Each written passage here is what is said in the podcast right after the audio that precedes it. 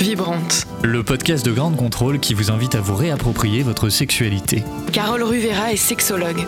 Pour elle, le sexe est le plus grand de tous les plaisirs. Laura Eisenstein est auteure de podcasts et productrice à Grande Contrôle. Libérer cette parole, c'est primordial pour être bien dans sa vie. Chaque semaine, elles réunissent la parole d'anonymes sur des sujets encore tabous. Masturbation, coup d'un soir, fantasme, corps et infidélité. Carole et Laura ouvrent le débat pour que ces pratiques et visions vous fassent vibrer. Jouissons sans entrave. Taille du pénis, poils, vergéture, gras du bide, et je crois que j'en oublie un corps, Carole. Bon, notre sujet aujourd'hui, c'est accepter son corps pour être bien au lit. Et je crois qu'il y a pas mal de boulot. La liste est longue. Il y en a plein d'autres. Exactement. 80% des femmes n'aiment pas leur corps. Même les femmes qu'on pourrait voir euh, dans le modèle des magazines.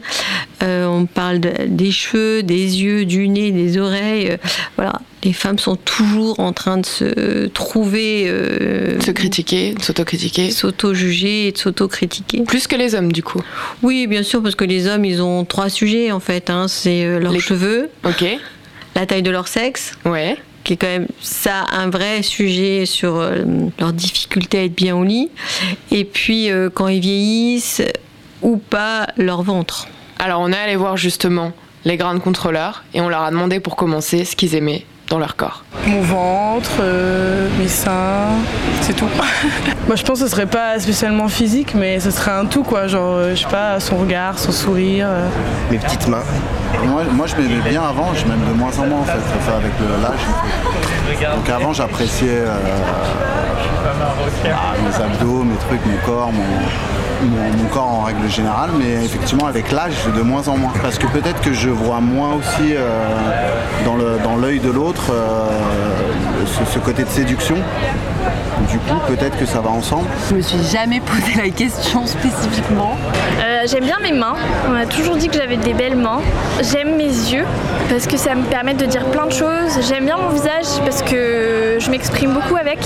Euh, les gens voient tout de suite ce que je pense, même quand je le veux pas. J'adore rougir. j'adore les expressions que je peux pas contrôler parce que ça me permet d'être d'être honnête. j'aime bien mon visage. Euh, mais après, oui, euh, mes seins, j'aimerais bien qu'ils soient plus gros. Euh, Pourquoi c'est si difficile de dire ce qu'on aime, Carole? De dire j'aime mes fesses, j'aime mes cuisses, j'aime mes seins, j'aime mon pénis? Ah ben, c'est difficile parce que ça date de très longtemps, parce que l'image corporelle, c'est une représentation mentale qu'on s'est faite sur son corps. Et de là, c'est ajouté les jugements. Quand tu étais petite, c'est entendu Oh, mais t'es un petit peu ronde, hein Ouais. Ou c'est entendu Oh, mais t'as des grands pieds. Ça reste ta vie, en fait. Et du coup, ça reste parce que c'est émotionnellement des gens qui nous l'ont dit.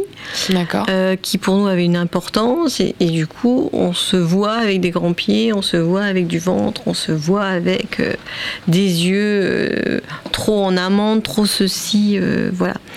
Et donc, c'est ces expériences de petite enfance qui nous donnent ce jugement sur nous-mêmes.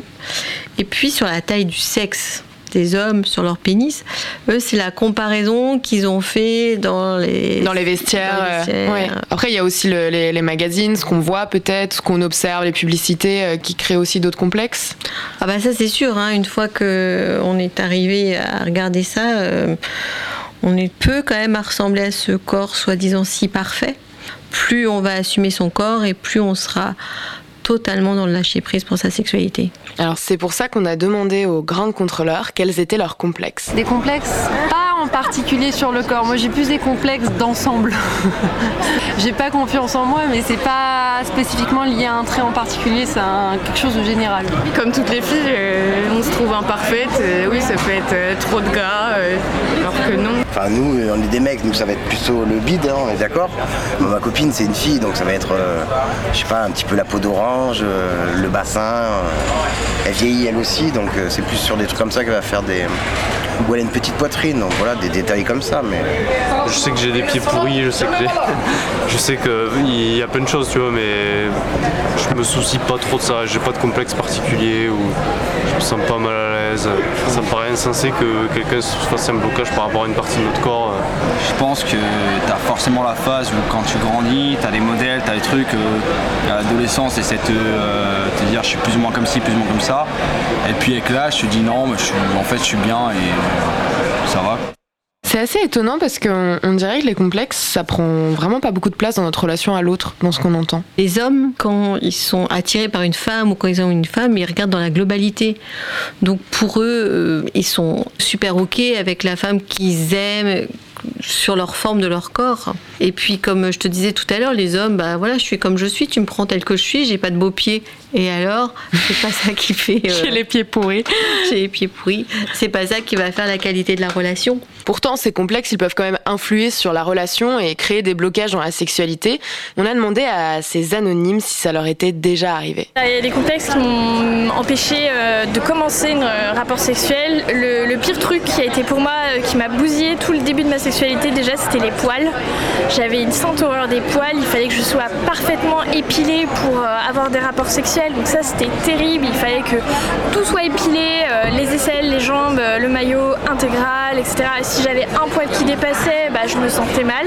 Plusieurs fois, ça m'a empêché d'avoir des rapports sexuels. Plusieurs fois, j'ai dit au mec, ah non, jamais le premier soir, parce que je me disais, il va voir que je suis pas épilée, ça va le dégoûter, il va me dire, vas-y, rentre chez toi.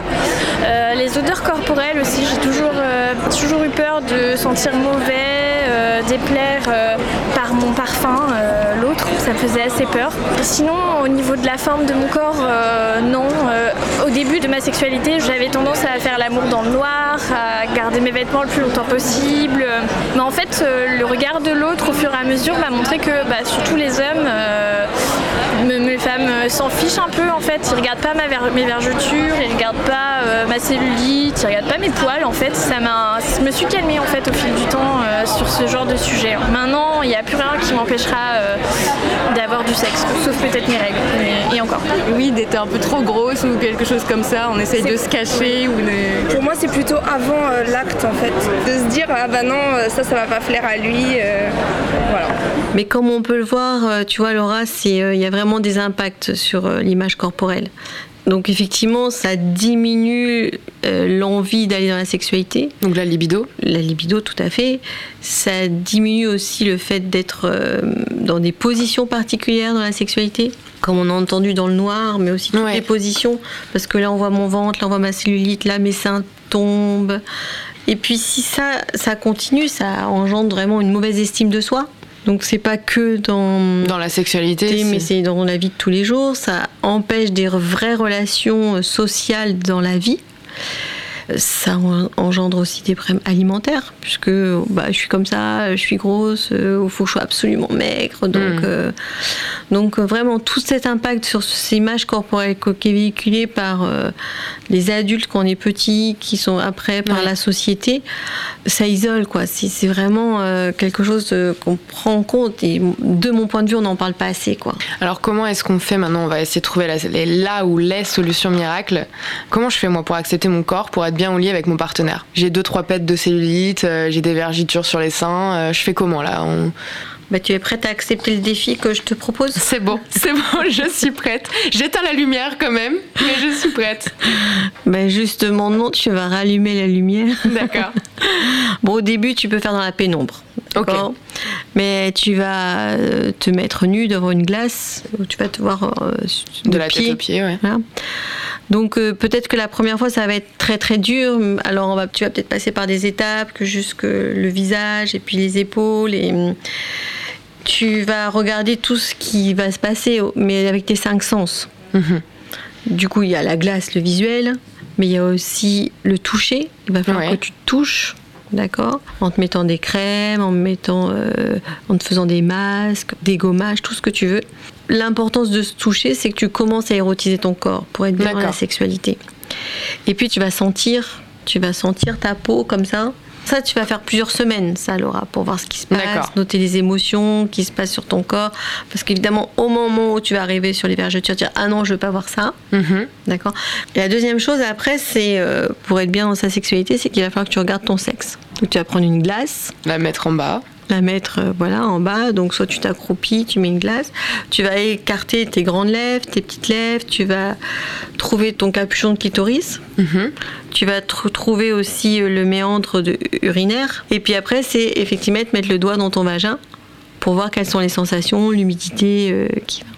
Et ça, tu le répètes régulièrement jusqu'au fur et à mesure, tu sentes que tu, tu commences à être, euh, être bien dans ton corps, te sentir euh, belle, rayonnante.